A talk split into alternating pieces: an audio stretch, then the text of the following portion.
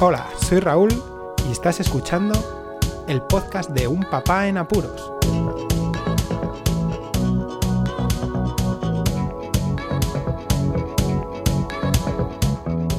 Hola, puedo escuchar. Bienvenidos a un nuevo episodio del podcast de Un Papá en Apuros. Finalmente puedo hacerlo, puedo grabar cómo fue nuestra mudanza en realidad cómo fue con la empresa de mudanzas, ¿vale? Entonces, esta, este podcast lo dividiré en dos. Una primera parte donde explicaré tanto la elección y cómo fue la previa de la mudanza y después cómo fue la mudanza en sí y los pros y los contras que hemos tenido con, con, la mudanza que hemos elegido, ¿no?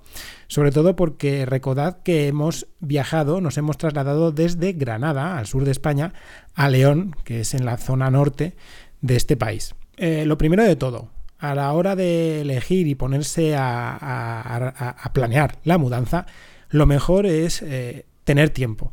Nosotros no lo tuvimos, pero con un mes aproximadamente se tiene suficiente para poder planear y organizar una mudanza en condiciones. Nuestra mudanza, para que veáis, es de las que se pueden llamar grandes, porque nuestro piso tenía aproximadamente unos 70-75 metros cuadrados habitables, pero tal y como dijeron todos los profesionales de mudanzas que vinieron a casa, estaba muy bien aprovechado. Eso significa que teníamos las cosas bien colocaditas y siendo ya cinco en la familia, pues hay mucho, mucho más de lo que parece. La casa destino era una casa, es una casa más grande, con tres habitaciones, y sí que en realidad, eh, pues nos hemos dado cuenta al llegar que sí, que lo teníamos muy bien aprovechado porque la casa está bien, está completita, la verdad. Bueno, lo primero de todo, ¿qué es lo que hay que hacer? Pues primero informarse sobre las empresas de mudanzas, preguntar a conocidos, hacer una búsqueda online, mm, visitarlas físicamente si uno a lo mejor está un poco dudoso de las empresas, sobre todo por cómo se ofertan. Eso es lo primero. Lo segundo, hay que concretar una cita con la empresa de mudanzas. Se llama por teléfono y se eh, concreta una cita para que la persona comercial de mudanza venga a casa y haga una valoración de todo lo que se tiene que hacer y realizar también un presupuesto medio mm, previo al presupuesto final, pero que te da una idea de lo que puede salir la mudanza. Aparte de la casa, también teníamos un trastero con bastantes cosas.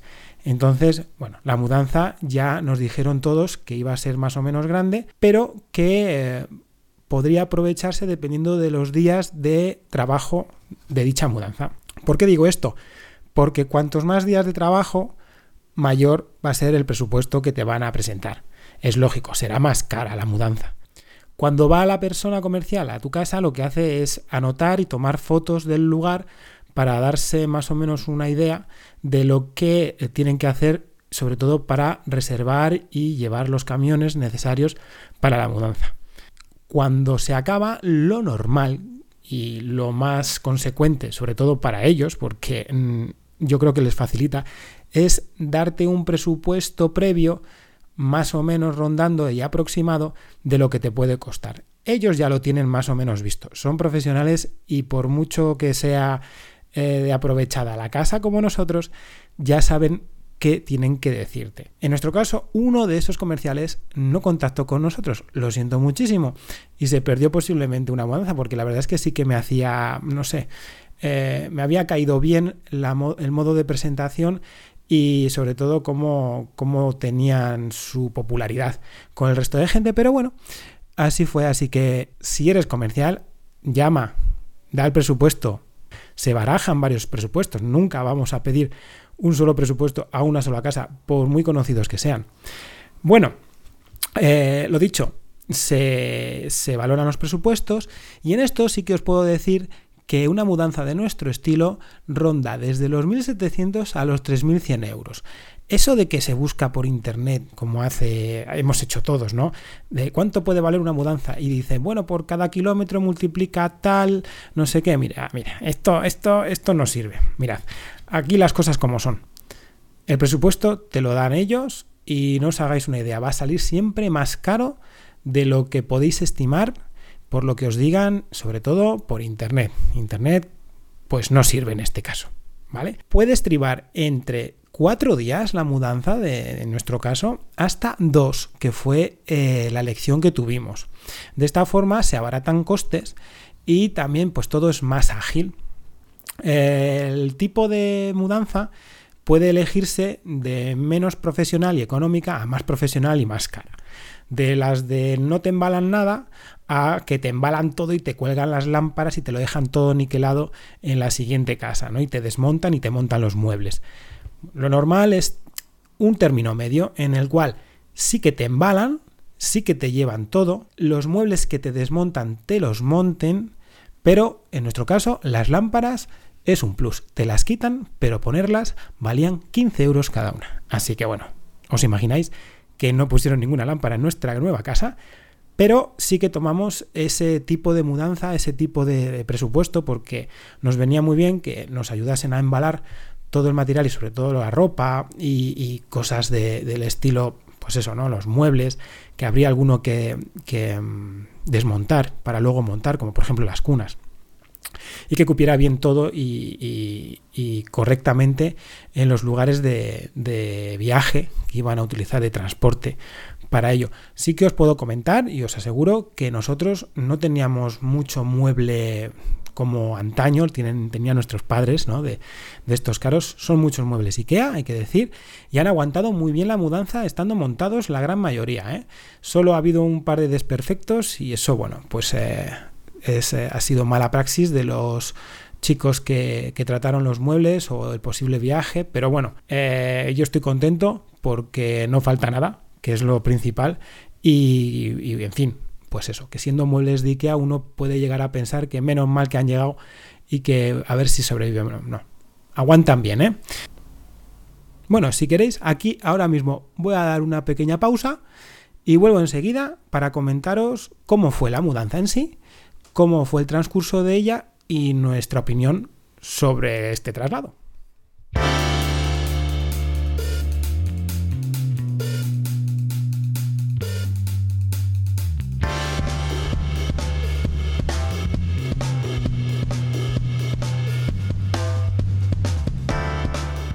Bueno, pues como os he comentado antes, lo mejor es estar un mes aproximadamente preparando la mudanza. ¿Por qué? Porque también las empresas de mudanzas, dependiendo de dónde seas, tienen pues un trabajo, unas citas ya asignadas y muchas de ellas nos dijeron que con tres semanas de antelación igual la cosa era corta. Nosotros tuvimos suerte y tuvimos el tiempo necesario. Dos semanas antes, en nuestro caso, optamos por hacer una combinación entre que nos embalaran ellos y embalarlo nosotros, porque había cosas que no queríamos que las embalaran ellos y se perdiesen. Sí que es verdad que lo que se dice de preparar una maleta de urgencia es necesario, así como toda la documentación necesaria y cosas de verdadero valor. Eso lo llevábamos nosotros en el coche para, para que no hubiera ningún trastorno en la mudanza si se perdiese algo por alguna casualidad. Todas las mudanzas tienen un seguro por si ocurre algo y que te cubre todo. En nuestro caso nos cubría todo, por si acaso, pues imaginaos que tiene un accidente y todo va al traste, ¿no? Pues, pues eso. Como os comenté, ellos vinieron la mañana de un día, a las 11, 11 y cuarto, y a las 2 menos cuarto ya habían metido todo en los camiones y su idea era salir de noche, ya pillando casi la medianoche de ese mismo día, para viajar de noche y llegar a la ciudad de destino por la mañana pronto. Así fue, descargaron al día siguiente, por lo tanto de trabajos fueron dos días y ya estaba todo en la nueva casa a la una de la tarde me parece que fue. Bien, nosotros en nuestro caso, en nuestro caso eh, fuimos a coordinar la mudanza, mi mujer y yo, y eh, esperamos un día ya que teníamos a gente aquí, a familia, que nos ayudó para recibir a la gente de la mudanza. A ver, cosas así que pueda chocar, ¿no? Mm, el desperfecto, los dos desperfectos que encontramos en los muebles, ¿vale? Luego, a la hora de ordenar, lo primero que hay que hacer es marcar las cajas donde se quieren meter luego en la nueva casa, marcar las habitaciones con un número, con un color, como se quiera, y en las cajas correspondientes decirles de esa forma, indicarlas a qué habitación pertenecen. Pues eso también fue un poco desastre en nuestro caso, ya que a mitad de mudanza tuvimos que decirles que por favor marcasen dónde iban a ir las cajas, porque nosotros intentábamos ayudar, pero la gente de mudanzas iba súper rápido y nos dimos cuenta que muchas de las cajas no las marcaban. Entonces, así pasó que luego fue un lío, un caos y teníamos cajas del trastero donde no tenían que estar en el trastero de habitaciones, estaban todas apiladas. Bueno, tengo una foto en la que estoy yo, que tengo el salón lleno de muebles y de cajas, las cuales la mayoría no pertenecían al sitio donde estaban. Pero bueno, sí que es verdad que fue bastante económico y pues una de cal y otra de arena, ¿no? Nos pasamos el viaje planificando cómo ordenar porque ya nos habían informado del caos y así al día siguiente de que ellos hubieran estado ya en la nueva casa, nos pusimos mi mujer y yo a ordenar todo y a dejarlo más o menos listo para poder entrar con los niños. De esa, de esa forma, a los dos días nos fuimos a buscar a los niños y ya la casa estaba más o menos lista, ¿no? Para poder vivir y dormir, sobre todo, y, cocinar, que es lo, lo, más importante. Además, habíamos comprado una mesa y unas sillas y me tocó a mí montarlas. Como seguro eh, alguno habéis visto en las redes sociales que he colgado algo de mi tarea de bricolaje. Eh, por el resto, pues como os digo, mm, muebles no demasiado caros, llegaron bien, presupuesto rondando los 2.000 euros, eh, caos a la hora de ordenar, bueno, mano de obra barata, pero amable, eran todos extranjeros, coordinados por un español, que era el dueño de la empresa, pero sí que es verdad que, se portaron genial y hacían todo lo posible para que todos los muebles y todo el ajuar llegara perfectamente, no nos falta nada y estamos bastante contentos con ello. Así que así fue nuestra mudanza. Duró en realidad unos 4 o 5 días, lo, más importante es prepararlo, saber qué es lo que hay que llevar, anotar si se puede, esto también ayuda mucho, anotar en un cuaderno qué hay de forma muy básica en cada caja, porque luego siempre se pierde algo y no se sabe dónde está. Y son muchísimas cajas, en nuestro caso contratamos unas 60 cajas y parecía que no, pero aquello se llenó. La ropa nos la pusieron en unos armarios que tienen ellos de viaje, tal cual estaba con las perchas, las montaron en los armarios y se la llevaron. Y bueno, había bicis, tronas, eh, de todo, ¿eh? De todo. Teníamos de todo. Imaginaos que somos una familia numerosa y con niños.